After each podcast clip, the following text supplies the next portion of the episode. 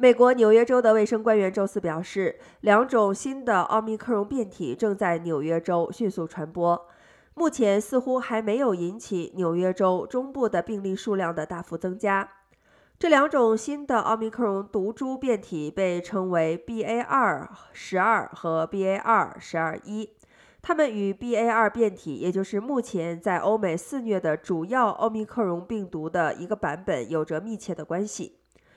根据美国国家公共电台 NPR 的报道，这两种新的病毒变体目前在纽约中部的病例中占比百分之九十。